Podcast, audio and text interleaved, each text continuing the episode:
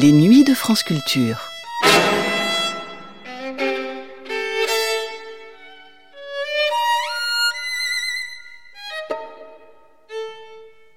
En 1973 se tenait à Paris le 28e congrès international de psychanalyse. Un congrès auquel Jacques Lacan n'avait pas été convié, mais où il était néanmoins plus présent que jamais, tant pesait alors son enseignement sur la planète psychanalytique. C'était en tout cas ce qu'il affirmait à Nadine Nimier lors de l'entretien qu'il lui accordait dans le cadre d'un après-midi de France Culture qui rendait compte de ce 28e congrès. À ce genre d'entretien, Jacques Lacan ne consentait de se plier que très rarement, et celui-ci ressemblait d'ailleurs plus à une mise au point, voire un droit de réponse, à un moment où certaines des thèses qu'il avançait étaient contestées par bon nombre de ses collègues psychanalystes. Notamment quand il défendait que l'inconscient était structuré comme un langage. Cet axiome sur lequel reposait alors son discours, Lacan en réaffirmait avec force la validité dans l'après-midi de France Culture de 73 que nous allons entendre. Une émission à laquelle participaient des psychanalystes venus de différents pays auxquels il était demandé de réagir après avoir écouté l'enregistrement des propos qu'avait tenus Jacques Lacan au micro de Nadine Nimier. Les après-midi de France Culture, 28e congrès international de psychanalyse, avec en marge de ce congrès une déclaration de Jacques Lacan, une émission diffusée le 25 juillet 1973 sur France Culture. Tout de suite, Aline Nimier, euh, vous avez constitué une table ronde dans notre petit studio à propos de ce congrès international de psychanalyse qui s'est ouvert euh, il y a quelques jours à Paris au Palais de l'UNESCO. Alors, je voudrais que vous nous présentiez les personnes qui sont avec nous aujourd'hui. Oui, bien sûr, je vous présente tout de suite le docteur Idas, le docteur Anna Segal, pardon, le docteur Idas de Budapest le docteur Anna Segal de Londres, le docteur Neyman de Montréal et le docteur André Green de Paris. Nous avons aussi invité un analyste en formation qui représente, nous dirons, la nouvelle génération de psychanalystes. Vous étiez à l'ouverture de ce congrès, Nadine Oui, je n'ai pas quitté le congrès jusqu'à à peu près maintenant. Et j'étais euh, très frappée du nombre des congressistes. C'est quand même 1600 personnes, 1600 psychanalystes, spécialistes rassemblés, venus de 32 pays différents. Euh, ça n'est pas rien. Je dois dire que ça avait été assez amusant au moment de, l'ouverture même, avant l'ouverture même du congrès, la, réception, de voir euh, tous les congressistes avec femmes et enfants très souvent qui profitent, il faut bien le dire, de passage à Paris pour euh, aborder, entamer un tour d'Europe. J'ai même rencontré d'ailleurs à la séance inaugurale et même hier des étudiantes de 18, 19 ans, je ne sais pas si les psychanalystes le savaient, soulevant le plus vif intérêt d'ailleurs. Voilà, alors j'ai baladé mon micro et hier, et voici ce que j'ai entendu. Vous êtes de nombreux psychanalystes au Portugal Nous sommes encore euh, sept à ce moment, mais on a plusieurs candidats en formation.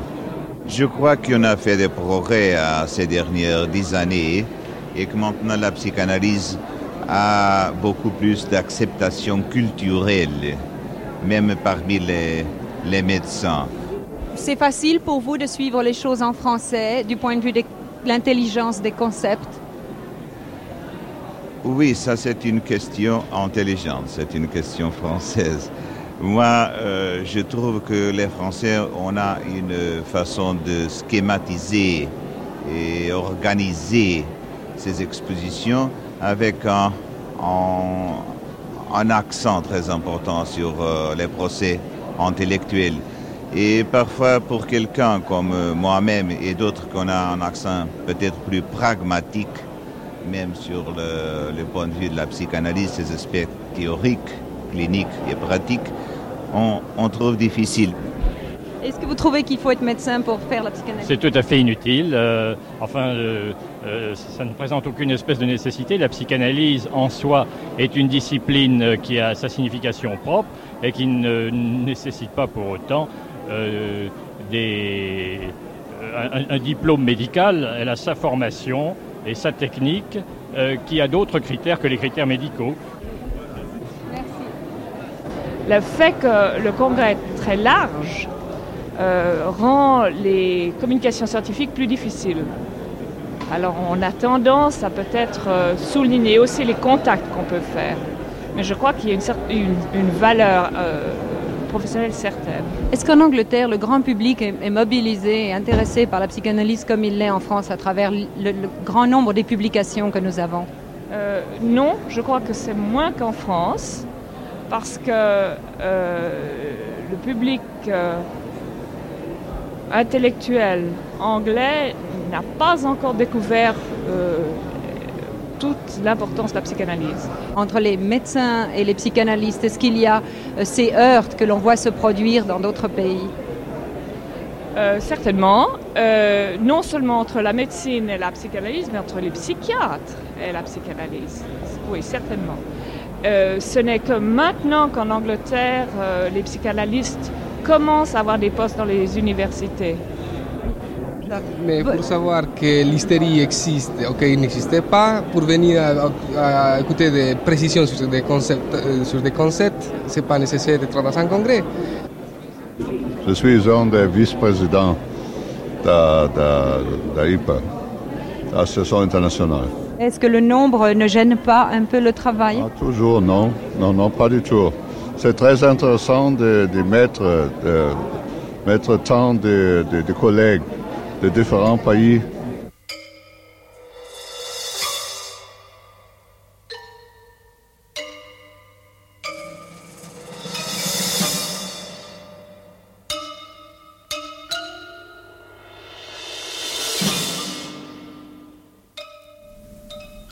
32 nations représentées, mais tout de même pas mal de pays absents, en particulier les républiques socialistes.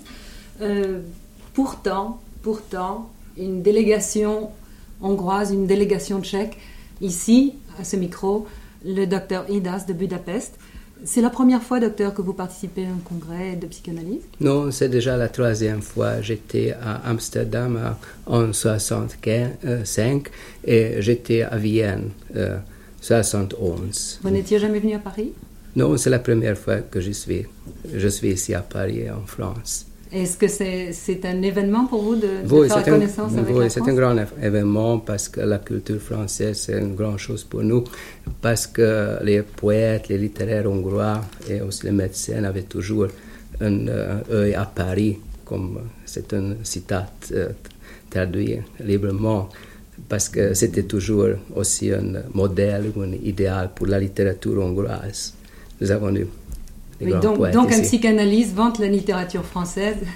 Euh, peut-être, oui, mais euh, c'est ma première impression en ce cas que nous sommes été toujours assez orientés, envers l'Allemagne, euh, les anglo-saxons, et nous n'avons pas eu une orientation psychanalytique pour la France.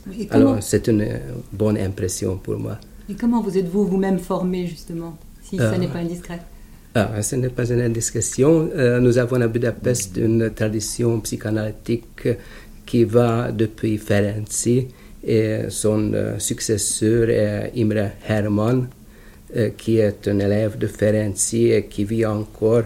Il a 83 années et il est encore en bonne condition, il travaille, il fait des psychanalyses et alors il est le maître hongrois de la psychanalyse. C'est récemment que son livre est paru à Paris chez Desnoël, l'instinct filial. Alors c'était traduit et il y a aussi une introduction chez son œuvre. Cette œuvre était euh, premièrement éditée à Budapest en 1943 et c'est maintenant 1973 que c'était traduit et réédité en français. Alors c'est aussi un événement, un événement français-hongrois. Que vous faites bien de souligner. Et est-ce que vous avez euh, vous maintenez des contacts en dehors des congrès? Vous vous retrouvez tous les deux ans, si je comprends bien maintenant depuis six ans. Oui. Et en dehors des, des, congrès, quel est votre mode de contact justement avec les sociétés euh, étrangères pour vous? Alors nous avons des contacts en lettres, nous, avons, nous recevons la littérature, nous avons abonnés des journaux. Je parle au psychanalyste. Euh, pas psychanalyste. Euh, non? C'est-à-dire que je parle aux psychanalystes. Je vous demande comment sont vos contacts professionnels. Excusez-moi de ne pas Euh, en Hongrie ou Oui, en- internationaux? internationaux, de la Hongrie à- aux pays étrangers et réciproquement. Alors, nous avons ces contacts, des contacts euh, professionnels. Alors, des congrès, de la littérature, nous publions. Alors, euh, je ne sais pas, est-ce que je comprends bien votre question? Non, ce n'est pas très grave, mais je, ça, ça m'intéresse Euh, d'ailleurs aussi ce que vous dites. Corrigez-moi, parce que peut-être. je ne vous corrige pas. Je voudrais parler aux psychanalystes et je parle finalement à l'amoureux de la littérature française. Et c'est une indication qui, Euh, qui n'est pas désagréable pour nous. Mhm. Mais euh, ce que je voudrais savoir, par exemple, c'est comment se porte la, la psychanalyse euh, en, en Hongrie? Est-ce qu'elle est reconnue? Est-ce que le public a une, une certaine Oui. culture là-dessus? Oui, maintenant, on pourrait dire qu'il est nécessaire une euh, resocialisation, une socialisation nouveau, que le public, public sait que si quelqu'un a besoin pour sa névrose ou pour autre maladie psychiatrique, une cure psychanalytique, alors il peut trouver un psychanalyste à Budapest. Et Oui. euh, c'est possible. C'est possible. Et dans, dans quelles conditions financières? Alors, euh, c'est ainsi que la psychanalyse comme euh, cure prolongée. Alors, la euh, psychanalyse classique, ça va en, en Hongrie comme une, dans une praxis privée. Alors, vous la faites, euh, c'est pas, il n'y a pas remboursement pour ça. Il y a en Hongrie euh, un service de santé gratuit, mais il y a aussi une euh, praxis privée. Et la psychanalyse, comme ça, ça va dans la euh, praxis privée. Oui, Il n'y a pas véritablement une socialisation de la psychanalyse. Euh, socialisation, mais euh, c'est un- c'est mal euh, interprété parce que je pensais que la socialisation comme une chose sociale psychologique et pas comme un événement social ou d'État. Alors, je pensais que les hommes ne, non- ne sont pas encore assez informés qu'ils peuvent avoir une cure psychanalytique. Mais il y a maintenant un, euh, Une ouverture. une ouverture et une euh, c'est aussi il y a une, euh, une peine. Alors, il n'y a pas assez psychanalytique pour, pour les malades. Et est-ce que le ma- Excusez-moi, il y a combien de psychanalystes Il y a Hongrie? 15, euh, environ Il y a 15. quinze. C'est presque une, une société, presque Oui. un groupe. Et vous avez entretenu des rapports euh, fréquents avec eux? Vous, vous, êtes liés ensemble Nous sommes liés, oui, oui, c'est un, un euh, groupe qui euh, travaille. Alors, nous avons des euh, séances euh, scientifiques et il y a aussi officiellement, par exemple, je peux citer euh, quand M. Herman avait hum, 80 ans, il a reçu aussi de cet événement une euh, médaille de gouvernement et autrefois il était là une grande fête scientifique. Euh, Monsieur Bach était là en Hongrie, il avait aussi un discours là, euh, euh, cette euh, séance euh, fest- de fête. Voilà, une vraie Voilà. fête. Oui, une question. une Euh, Le docteur Green voudrait poser une question. Oui, Est-ce que vous pouvez nous dire si euh, cet état de choses a changé récemment ou si, euh, au fond, depuis euh, la fin de la guerre, ça a été une progression constante Non, c'était une. de- comment le- vous euh, faire voir C'était une onde, c'était une onde négative d'un euh, euh, sinus. Oui. Et après, euh, on pourrait dire, après le 60, ça a commencé à s'élever et c'est une euh, onde positive. Très bien. Nadine Nimier, est-ce qu'il n'y avait que des psychanalystes? Est-ce qu'il n'y a que des psychanalystes à ce congrès? Eh bien, C'est moi, fermé, c'est ouvert, c'est public Comment Oh non, c'est absolument pas public, c'est à huis clos, il faut montrer patte blanche et, et, et badge et carte d'entrée. Euh, néanmoins, j'étais très très étonnée, comme vous allez l'entendre. Au milieu de, de ces médecins, de ces psychanalystes, de ces étudiants, de ces observateurs, Alain Cuny. Mais moi, je suis ici en tant qu'hystérique. Et comme hystérique, je me sens plus que jamais un des maillons de l'humanité tout entière, qui tout entière est certainement hystérique, sans exception. Et euh, Breton, d'ailleurs, euh, faisait des hystériques à leur point aigu euh, des, des êtres de génie. On a dit ici ce matin que tout cela était au fond une question d'amour. Et l'important, c'est que l'angoisse qui naît de ces désaccords dans l'amour ne devienne pas une angoisse catastrophique. Oui, euh, Alain, Alain Cuny euh, se qualifie d'hystérique.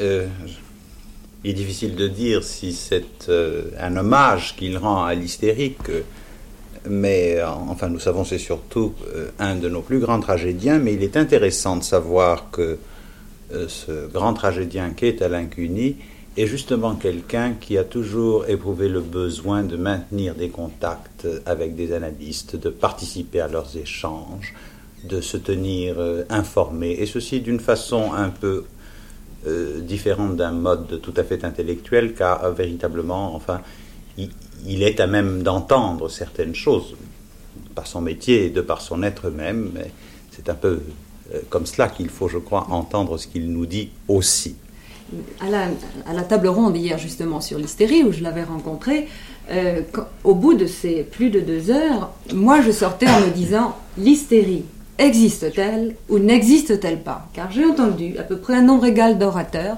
Je, je passe bien entendu l'aspect purement technique des fondements de l'hystérie que nous ne pouvons pas traiter ici, mais de la question même. Parce que moi, je représente, si je puis dire, les patients, c'est-à-dire ceux qui viendront un jour s'allonger sur un divan et, que l'on diagnostiquera. Et selon qu'on les diagnostiquera hystériques ou non hystériques, euh, est-ce que leur, guérison euh, s'en trouvera, euh, si je peux dire, engagée ou non?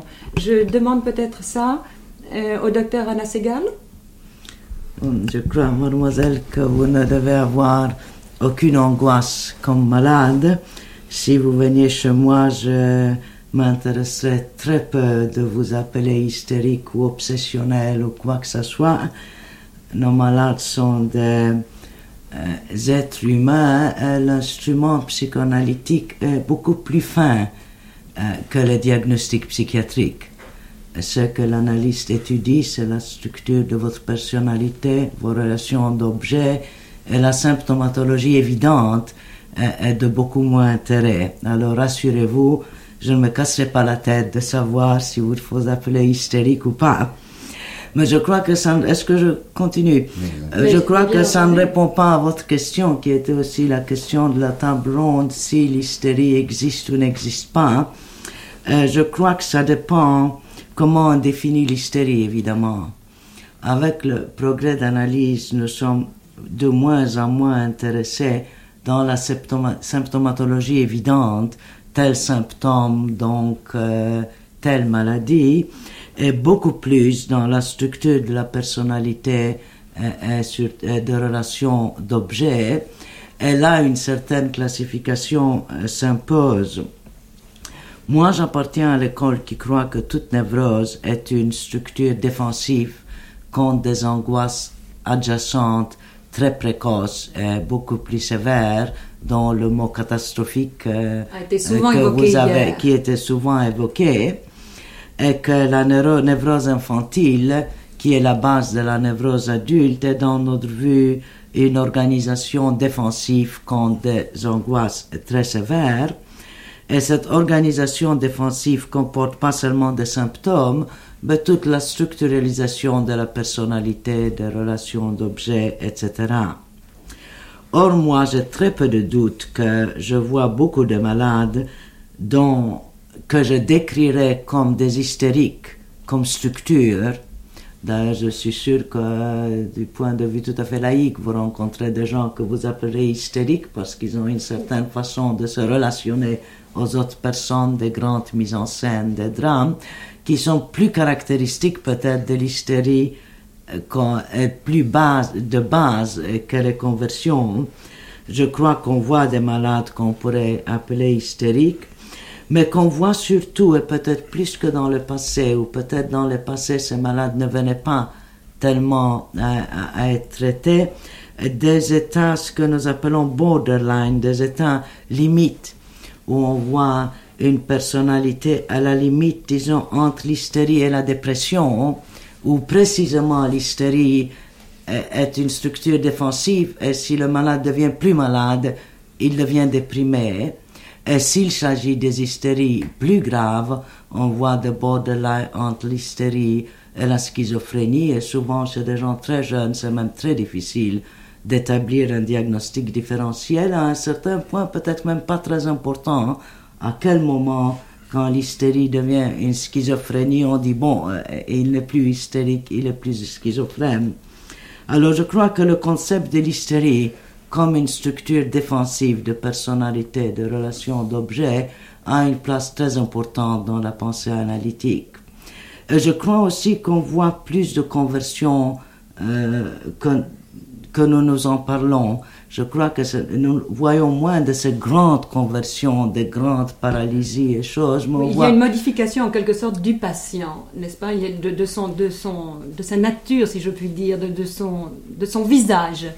Le patient présente un visage, un comportement différent, sociologiquement, je dirais, différent de celui, par exemple, de Charcot, des premières, premières descriptions de Charcot. Je me trompe? Euh, non, vous avez raison. Quoique, euh, quand vous avez parlé de, relations sociologiques, on m'a dit que, par exemple, au sud d'Italie, on voit parmi les paysans énormément encore de grosses conversions hystériques. Oui, je voudrais me tourner euh, vers le docteur Neyman parce qu'il est de l'autre côté de l'Atlantique et que justement hier, un orateur m'avait beaucoup frappé, un Américain, en décrivant un, double, un double aspect, si on peut dire, de, de l'hystérie aujourd'hui. Il disait que dans une toute petite ville des États-Unis, euh, on, pouvait, on, on, pouvait rencontrer enfin, des cas qui étaient assez proches de la symptomatique de Charcot et qu'en revanche, euh, dans les grandes villes, dans les grands, ensembles urbains, ces, ces débordements, ce comportement n'était plus possible. C'était en quelque sorte le malade qui, ou le patient qui s'interdisait ce, visage à cause de la pression euh, sociale, à cause du nombre. Et je voulais vous demander si vous pensez comme ça. Je ne pense pas qu'il s'agisse tellement de la question du, euh, du nombre. Euh, je crois que la, euh, la, la, différence se situe presque sur le plan des, des connaissances anatomiques que dans des populations primitives, que ce soit dans des petits villages de l'Italie du Sud ou, ou d'ailleurs, lorsque les connaissances en général sont, sont très primitives, on voit effectivement des malades qui ressemblent beaucoup aux hystériques euh, Charcot voyait à, la salpêtrière. Par contre, euh, je crois que euh, parmi les personnes, disons, de la classe moyenne vivant dans les grandes villes d'Europe occidentale ou d'Amérique du Nord, il serait exceptionnel de voir un tel état. Et en fait, lorsque on voit un patient qui donne l'apparence d'avoir un tel état, le plus souvent ce n'est qu'une apparence et en fait euh, le patient a de bonnes chances d'être schizophrène, d'être psychotique, plutôt que d'être vraiment hystérique. Aline Lumier, vous avez obtenu euh, un document que la presse a annoncé, d'ailleurs, c'est une déclaration de, Jacques Lacan. Jacques Lacan étant bien entendu le grand exclu de ce congrès, et euh, il, est, connu que Jacques Lacan n'accepte jamais de se manifester devant un micro, alors pour une fois, il est avec nous. Docteur Lacan, en ce moment se tient à Paris le 28e congrès international de psychanalyse. Vous n'êtes pas invité. Vous n'en êtes pas. Que je n'y sois pas invité ne veut pas dire que j'en sois absent. Hmm. Pour autant que mon sentiment ait la moindre importance là-dessus, je puis dire que mon absence m'y met en situation privilégiée. Ceci en raison du poids de mon enseignement, qui, avec retard sans doute, fait son chemin parmi ceux-là même qui m'excluent, car il ne se prive pas d'y faire le plus large emprunt. L'enseignement que je reçois de mon expérience, à savoir de l'analyse, qui est une expérience très suffisamment définie et limitée permettre qu'on la qualifie comme telle. Seulement pour pouvoir en parler, il faut au moins y être entré. Ce qui n'exclut pas que dans certaines conditions, ben, ça soit difficile de s'en sortir. Et c'est pourquoi il est préférable que l'analyste, qui heureusement n'y a pas toute la part d'action, sache ce qu'il fait savoir ce qu'il fait, ça veut dire dans quel discours il est pris. Car c'est cela qui conditionne l'ordre de faire dont il est capable. J'ai prononcé le mot discours. C'est une notion très élaborée. Je l'ai élaborée sans doute à partir de cette expérience. Il faut quand même bien admettre que 20 ans où je me suis laissé enseigner par l'expérience et où je me suis efforcé d'en extraire quelque chose, 20 ans, ben, ça permet d'élaborer. Ce qui ne veut absolument pas dire que de cela j'ai se dire une conception du monde.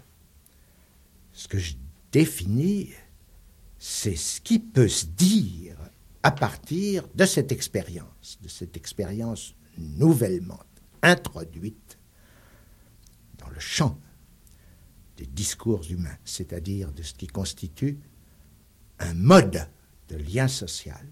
Vous n'êtes pourtant pas le seul à vous être intéressé au discours. Est-ce que ce n'est pas le fait des, psychanalystes qui se penchent plus particulièrement justement sur le, formalisme de l'analyse? On peut poser la question en ces termes, n'est-ce pas? C'est vraiment un point de départ, et c'est d'ailleurs de là qu'est parti ce que je me trouve appelé, ce qui se trouve situé comme mon enseignement. L'analyste reconnaît-il ou pas ceci euh, que j'enseigne, que l'inconscient est structuré comme un langage? C'est la formule euh, clé, n'est-ce pas, par laquelle j'ai cru devoir introduire la question. La question est celle-ci. Ce que Freud a découvert et qu'il a épinglé comme il a pu du terme d'inconscient, ça ne peut en aucun cas rejoindre d'aucune façon ce que lui-même se trouve avoir mis en avant, enfin, n'est-ce pas, les, tendances de vie, par exemple, les pulsions de mort, ça ne peut en aucun cas y être identifié. Ce que Freud a découvert, c'est ceci, c'est que l'être parlant ne sait pas les pensées, il a employé ce terme, les pensées même qui le guident, n'est-ce pas? Il insiste sur ce que ce sont des pensées. Et quand on lit on s'aperçoit, que ces pensées, comme toutes les autres, se caractérisent par ceci qu'il n'y a pas de pensée qui ne fonctionne comme la parole, qui n'appartiennent au champ du langage. La façon dont Freud opère part de la forme articulée que son sujet donne à des éléments comme le rêve, le lapsus, le, mot d'esprit. S'il si, met en avant ces éléments-là, il faut lire ces ouvrages de départ, qui sont la science des rêves, la psychopathologie de la vie quotidienne, ou justement ce qu'il a écrit sur le mot d'esprit, pour s'apercevoir que il n'y a pas un seul de ces éléments qu'ils ne prennent comme articulés par le sujet, et c'est sur cette articulation elle-même que porte son interprétation, n'est-ce pas? La nouvelle forme qu'il y substitue par l'interprétation est, je dirais, de l'ordre de la traduction, n'est-ce pas? Et la traduction, chacun sait ce que c'est que la traduction. On commence à s'y intéresser, peut-être un tout petit peu à cause de moi, mais qu'importe. C'est toujours une réduction, et il y a toujours une perte dans la traduction. Eh bien, ce dont il s'agit, c'est en effet d'une perte on touche, n'est-ce pas, que cette perte, c'est le réel lui-même de l'inconscient, le réel même tout court, le, réel pour l'être parlant, c'est qu'il se perd quelque part. Et où C'est là que Freud a mis l'accent, il se perd dans le rapport sexuel. Il est absolument fabuleux que personne n'ait articulé ça avant Freud, alors que alors que c'est la vie même des êtres parlants.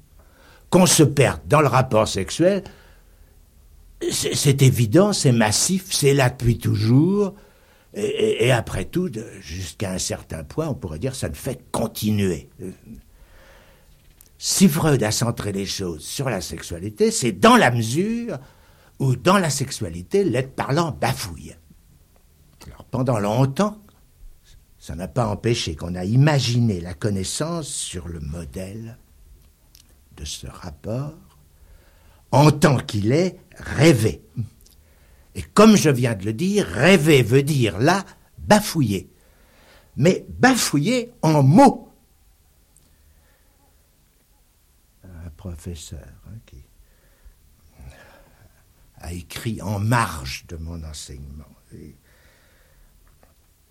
il a cru faire une découverte en disant que le rêve ne pense pas. Hum. C'est vrai, il ne pense pas comme un professeur. Hum. Trompe-t-il ou se trompe-t-il le rêve? Hum. Le professeur ne veut pas poser la question au rêve pour que le rêve ne la renvoie pas au professeur. Parce qu'il est clair, hum, maintenant, hum, que pendant la plus grande partie de l'histoire, l'être parlant s'est cru en droit de rêver. Hum. N'a pas su qu'il se laissait porter par le rêve dans son droit fil. L'ennuyeux est qu'il en reste des choses totalement fallacieuses mais qui garde apparence. Et la psychologie, au premier plan. Que chacun fasse référence à sa vie parmi ceux qui m'écoutent. Est-ce qu'il a ou non le sentiment hmm, qu'il y a quelque chose qui se répète dans sa vie, toujours la même, et que c'est ça qui est le plus lui. Qu'est-ce que c'est que ce quelque chose qui se répète? Hmm. Un certain mode du jouir. Hmm. Le jouir de l'être parlant que vous êtes tous qui m'écoutez hmm, s'articule. Et c'est même pour ça qu'il va au stéréotype. Mais un stéréotype qui, est bien le stéréotype de chacun. Il y a quelque chose qui témoigne d'un manque vraiment essentiel. Même les philosophes, il est vrai que c'est sur le tard, avec Spinoza, étaient arrivés à, à ça hmm, que l'essence de l'homme est le désir. Il est vrai qu'il ne mesurait pas bien à quel manque le désir répond. À quelque chose, il faut bien le dire, de fou. À quoi, pendant longtemps, on, on a substitué la perfection attribuée à l'être suprême cet accent sur l'être, c'est ce qu'il y a de fou là-dedans. L'être se mesure au manque propre à la norme. Il y a des normes sociales, faute de toute norme sexuelle. Voilà ce que dit Freud. Façon de saisir l'ambiguïté, le glissement de toute approche de la sexualité favorise que là, pour meubler, n'est-ce pas, on se rue avec toutes sortes de notations qui se prétendent scientifiques et on croit que ça éclaire la question. C'est très remarquable ce, double jeu de, la publication analytique entre ce, que peuvent chez les animaux détecter les biologistes et d'autre part euh, ceci qui est tout à fait tangible dans la vie de chacun, à savoir que chacun se débrouille très mal sur le sujet de sa vie sexuelle. Les deux, les deux termes n'ont aucun rapport. D'un côté, c'est l'inconscient, de l'autre, c'est une approche scientifiquement valable, celui de la biologie. Mais ce que nous donne l'analyse, c'est que la question est personnelle pour chacun des êtres parlant qu'on ferait mieux de dire des êtres parlés montre bien que c'est dans le langage que se joue l'affaire pour chacun. Bien sûr que, comment me le faire marguer, il y a des affects, mais c'est du discours qui l'habite que procède l'appréciation juste de chaque affect majeur chez chacun. Et ceci d'ailleurs se démontre, se démontre très bien du progrès obtenu dans le champ analytique sur un affect aussi important que l'angoisse. Bon ben, disons quelque chose de plus. L'analyse n'est pas une science.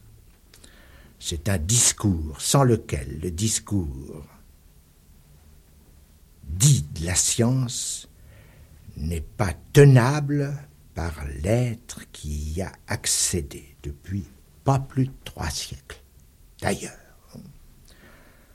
discours de la science a des conséquences irrespirables pour ce qu'on appelle l'humanité. L'analyse, c'est le poumon artificiel. Grâce à quoi? On essaie d'assurer ce qu'il faut trouver de jouissance dans le parler pour que l'histoire continue. On ne s'en est pas encore aperçu et c'est heureux. Parce que dans l'état d'insuffisance et de confusion où sont les analystes, le pouvoir politique aurait déjà mis la main dessus aux analystes ce qui leur aurait ôté toute chance d'être ce qu'ils doivent être, compensatoire. En fait, c'est un pari, c'est aussi un défi que j'ai soutenu. Je le laisse livrer aux plus extrêmes aléas.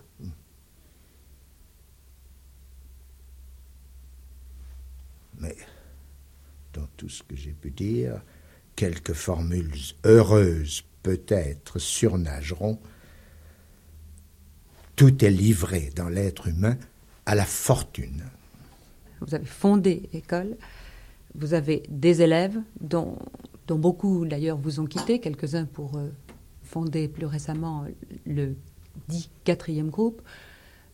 Vous êtes quelqu'un d'écouter passionnément, de controverser passionnément, de suivi. Selon vous, quels sont vos continuateur J'ai, depuis quelque temps,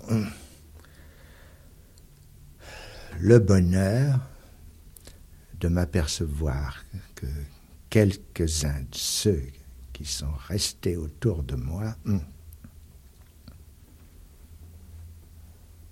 Non seulement ont su entendre, ce que j'ai appelé tout à l'heure quelques formules plus ou moins heureuses, mais d'ores et déjà savent leur donner plus qu'un écho, une suite, et que c'est certainement bientôt qu'on s'apercevra comment mon enseignement peut être repris et continué. Est-ce que vous recevez en ce moment, justement, de, congrès, la visite de congressistes? Oui, j'en ai reçu, bien sûr, quelques-unes, comme c'est l'usage quand je suis à Paris. La psychanalyse est devenue ces dernières années en France ce que nous, nous appelons un fait de culture. Je sais que vous contestez le terme. Oui, euh, je conteste le terme euh, dans toute la mesure où celui de nature auquel il s'oppose ne me paraît tout aussi contestable. Ce qu'on appelle un fait de culture, euh, c'est en somme un fait commercial, n'est-ce pas? Pourquoi On peut dire que, que, que, que, l'analyse, ça se vend bien, oui. Je parle des publications, ça n'a absolument rien à faire avec l'analyse. On peut entasser autant que qu'on voudra de ces colonnes, de ces piles, de ces entassements de production diversement littéraire, euh, c'est ailleurs que se fait le travail, c'est dans la pratique analytique, pour avancer là un terme que je regrette de ne pas avoir avancé plus tôt, parce qu'il est là tout à fait essentiel. Hmm. Ce que j'essaie de former. Hein, à la lumière d'une expérience suivie dans le quotidien. C'est une école, celle que j'ai intitulée de freudienne comme telle. C'est une école, pour autant qu'elle serait adéquate à ce que commande la structure si profondément différente de ce discours, la structure qui résulte du discours analytique.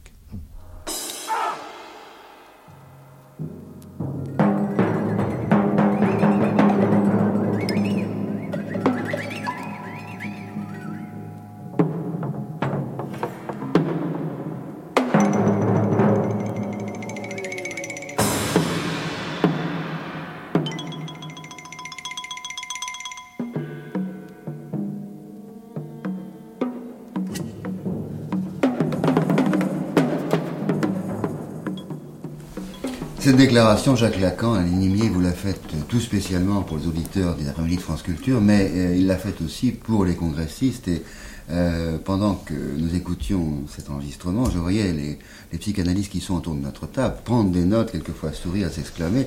Et je commençais peut-être à comprendre pourquoi Jacques Lacan est absent de ce congrès. Je voudrais justement demander tout d'abord une réaction à justement notre invité psychanalyste en formation qui n'a pas de part, n'a pas eu de part dans le passé à ces, à ces graves querelles, à ces graves dissensions, et qui nous donne son avis. Oui, bien sûr, les analystes en formation n'ont pas d'implication affective dans le problème euh, institutionnel qui ont entraîné euh, la séparation avec Lacan. Euh, personnellement, j'ai ressenti un certain plaisir à écouter cette interview. ça n'a pas été jusqu'à la jouissance quand même. Et je suis prêt quand même à, reconnaître avec Lacan que le poids de son enseignement est considérable et que pour les analystes qui sont en formation dans les sociétés qui ont organisé le congrès, son enseignement pèse d'un poids qui est réel et dans les séminaires, dans, les groupes de travail auxquels je participe, il est très fréquemment fait allusion euh, à l'œuvre de Lacan. Mais ce qui m'a également intéressé dans ce qu'il a dit, c'est qu'il est venu rejoindre une des préoccupations essentielles des demi-journées de travail que nous avons eues, les analystes euh, en formation des différentes euh, sociétés qui organisaient, le congrès, nous avons cherché à déterminer où était la distinction entre la psychanalyse pure et la psychanalyse appliquée. Nous avons eu de discussions très passionnées, très passionnantes également, et il nous a semblé qu'il était absolument fondamental pour l'avenir de l'analyse de distinguer ce qui est de la pratique du divan, c'est-à-dire de la relation qui s'établit entre un patient et son analyste dans la situation où ils sont seuls tous les deux, et la psychanalyse appliquée. En écoutant une nouvelle fois euh, un texte de Lacan, j'ai le sentiment que son travail théorique important se situerait plutôt, à mon avis, dans le champ de la psychanalyse appliquée, et c'est en tant que tel que personnellement, je tiens à, y rendre un hommage euh, tout à fait euh, sincère.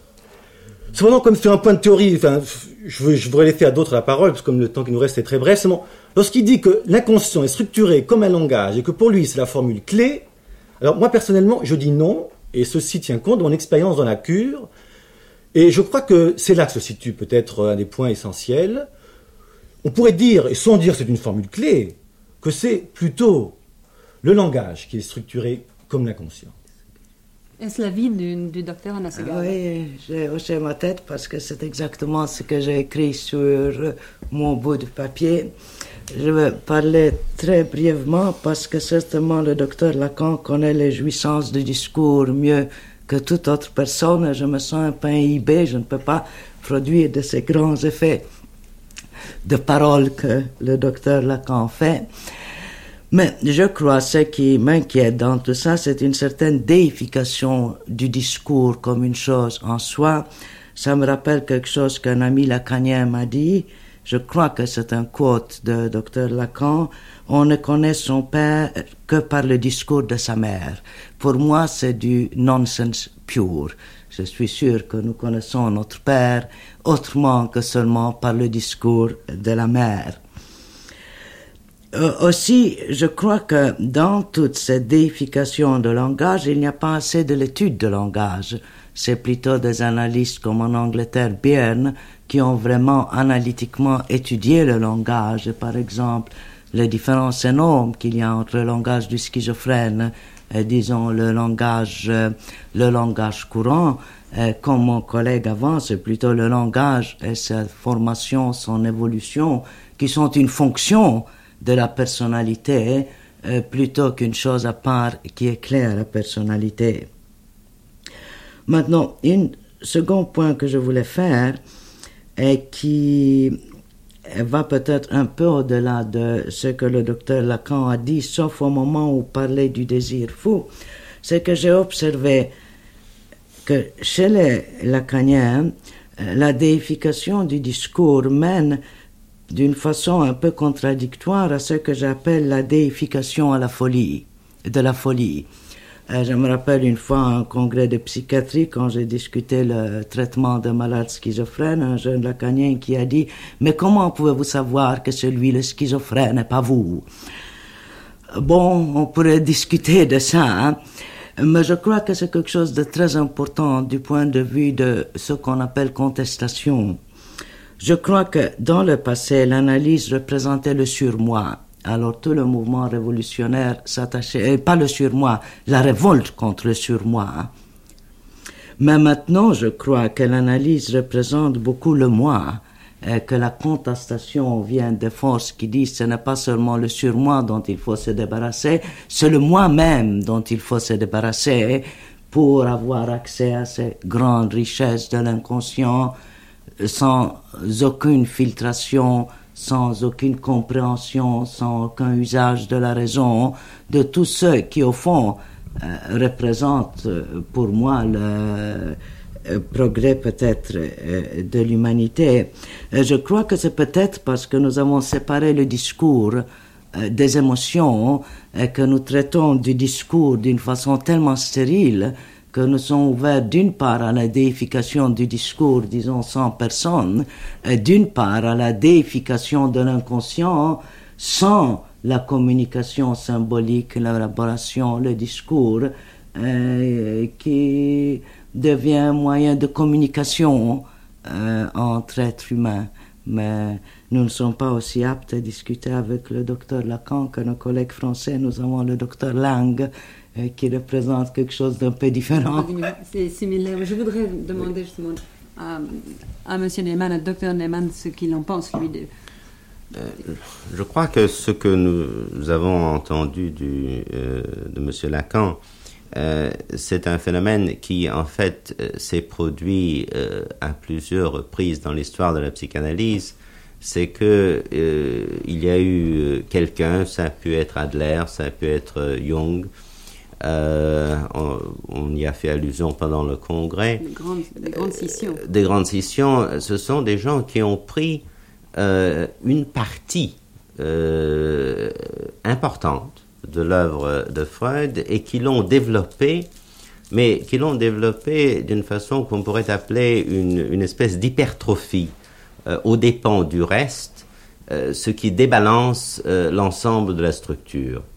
Je crois que le langage est, est, effectivement une chose extrêmement importante. Je crois que par exemple, essayer de traduire en, en mots euh, ce que l'enfant a pu ressentir à un âge euh, où euh, il n'avait pas encore le langage, où il n'avait pas encore la parole.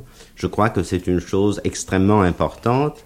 Et je pense que si le docteur Lacan consacre sa carrière à l'étude du langage, je pense qu'il peut nous apporter des choses extrêmement utiles. Si je comprends bien, docteur, l'opposition à Lacan, elle est toujours nuancée. Au fond, nous avons obtenu jusqu'à présent de vous tous que les oppositions nuancées, relatives. Oui, c'est que la, mon opposition principale, c'est de prendre une partie de quelque chose et d'en faire le tout. Pas, je crois que c'est une, c'est une. Prendre la partie pour le tout. C'est ça. C'est cela exactement. Oui. Mais qu'en pense euh, Dr Green qui va conclure trop brièvement, bien entendu, car il ne lui reste plus que 8 minutes. 7 minutes. 7 minutes, qu'on lui laisse d'ailleurs. Toutes. Y, a, il y a quelque chose en langage juridique qui s'appelle le droit de suite. Et c'est en fonction de ce droit de suite qu'à mon tour, je serais tenté de retourner certaines questions à Lacan dans nos échanges qui se font de plus en plus rares et qui maintenant sont obligés de passer par la voie des ondes. Où est l'exclusion, Jacques Lacan? C'est là la question que je pose. Est-ce que l'exclusion n'est pas dans le découpage que vous-même opérez dans l'œuvre de Freud? Ce n'est certainement pas par hasard que toutes les références que vous donnez, vous les donnez vous-même en les qualifiant de points de départ. Tous les ouvrages que vous signalez se situent dans les dix premières années de la naissance de la psychanalyse. Et que faites-vous du reste? Je suis même très étonné de voir que cette exclusion, vous la faites même dans cette partie de l'œuvre de Freud. Ainsi, vous attribuez à un professeur, et pourquoi ne pas le nommer après tout, Jean-François Lyotard, cette idée que le rêve ne pense pas. Mais non, vous le savez beaucoup mieux que moi. Encore, c'est une citation de Freud. Le travail du rêve, je le rappelle de mémoire, ne pense ni ne calcule, il ne juge pas, il se contente de transformer. Ceci, c'est à la fin du chapitre sur le travail du rêve. Par conséquent, c'est bien de cela qu'il s'agit, de la transformation. Et là, je ne peux pas vous suivre dans l'idée que vous vous faites de cette transformation. Car justement, ce travail de transformation, ça a été tout ce qui s'est élaboré dans la pensée post-freudienne. Et c'est précisément en prenant la suite de Freud, et je suis d'accord avec vous pour dire que l'œuvre freudienne est ouverte à une multiplicité d'interprétations, et je suis d'accord pour dire que toutes les interprétations qui en ont été données ne nous satisfont pas. Mais c'est donc en prenant la suite de Freud que euh, l'étude de ce travail de transformation a été poussée. Or là encore, je remarque une exclusion dans votre œuvre.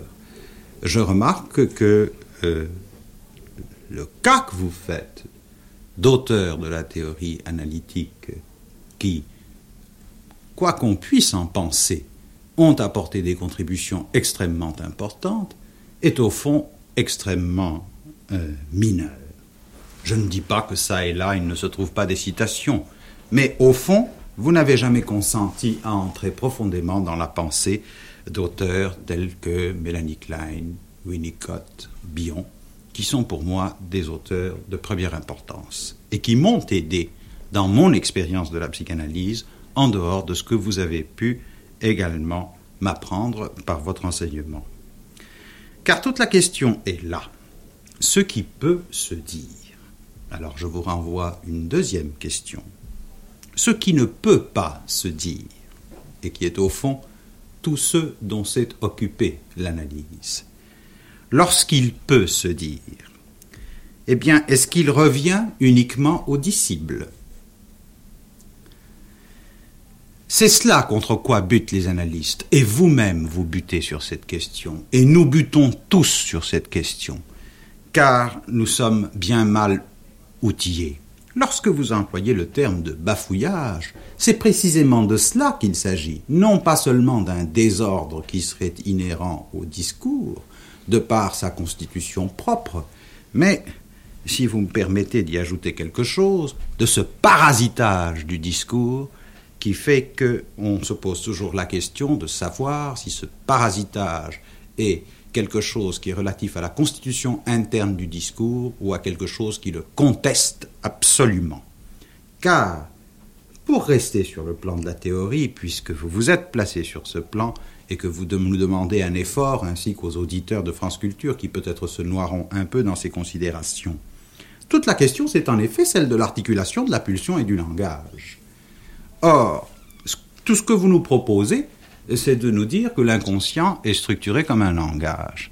La vraie question, c'est quels sont les rapports d'articulation entre la structure de la pulsion en tant qu'elle peut comporter les ingrédients et les formes fondamentales essentielles qui vont être retrouvées dans le langage et dans le discours. Vous mettez l'accent sur le manque, mais je vous suis parfaitement sur ce point, mais définir une catégorie aussi générale est quelque chose qui nous laisse tout à fait insatisfaits car la vraie question devient que deviennent les différents types de manques dans les différents types de situations, dans les différents types de structurations, dans ces mises en forme auxquelles vous avez fait allusion et qui ne ruinent pas la nosographie mais nous obligent à la repenser. Autrement dit, est-ce que le manque du déprimé, le manque du névrosé, le manque du schizophrène et notre manque à nous peuvent être subsumés sous une même catégorie sans dommage Personnellement, je ne le crois pas.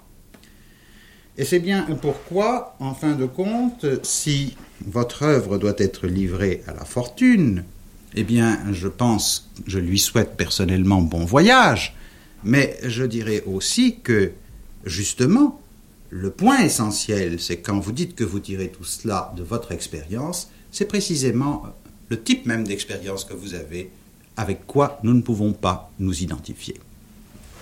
Voilà, je crois que nous avons eu euh, toutes les réponses possibles à cette déclaration exclusive de Jacques Lacan, euh, certaines nuancées, d'autres euh, plus directes. Je crois que cela situe peut-être, monsieur, je ne sais pas si vous êtes d'accord, à peu près le climat de la psychanalyse d'aujourd'hui. Êtes-vous d'accord? Ben, je vous dirais que depuis que la psychanalyse existe, elle a toujours suscité un climat passionnel en dehors d'elle et à l'intérieur d'elle. Et c'est peut-être, en fin de compte, euh, cette folie de l'être qui se manifeste là.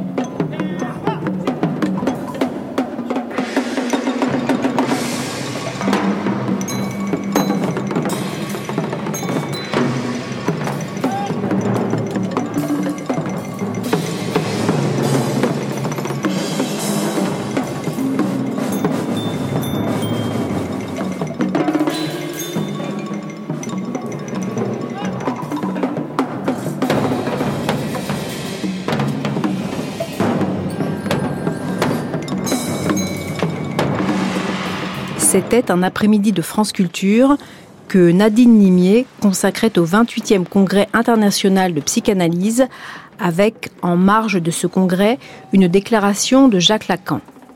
Une émission diffusée le 25 juillet 1973 sur France Culture.